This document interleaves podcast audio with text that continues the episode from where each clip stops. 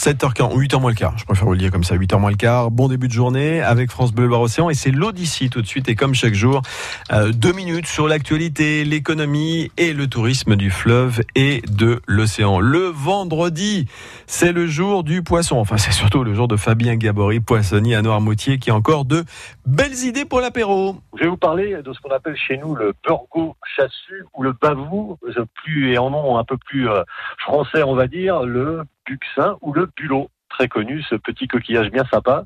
Donc euh, ces petits bulots, ils sont pêchés au chalut euh, à Noirmoutier principalement. Et autrement aussi, on a une IGP euh, qui protège cette famille de, de coquillages, de, de, comment dire, d'escargots de la mer, qui est une IGP et qui concerne tous les petits bulots qui sont pêchés en baie du Mont-Saint-Michel et à Granville. Donc il y a une IGP qui les protège. Ils sont pêchés en pêche durable, je le dis toujours. Et donc c'est important de préserver la ressource pour les générations futures. Alors ces petits bulots, bah, le secret de cuisson, tout le monde connaît, c'est un bon petit bouillon bien relevé. Et là, on les fait cuire une vingtaine de minutes.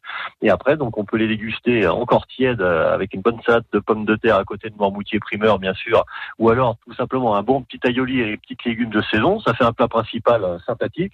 Et autrement, bien sûr, un aioli simplement à l'apéro euh, de cette façon-là, c'est très bien aussi.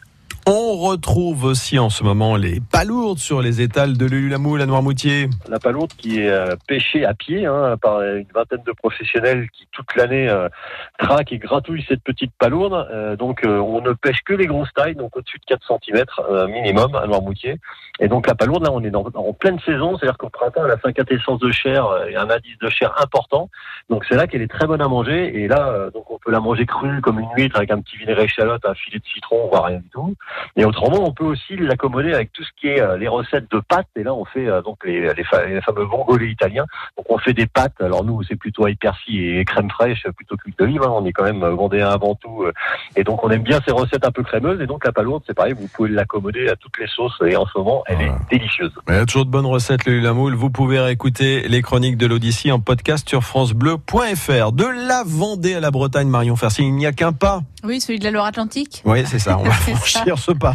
voilà, puisque euh, donc l'association Bretagne Réunie continue euh, ses actions pour euh, obtenir une consultation sur le rattachement de la Loire-Atlantique à la Bretagne et donc la Bretagne à cinq départements.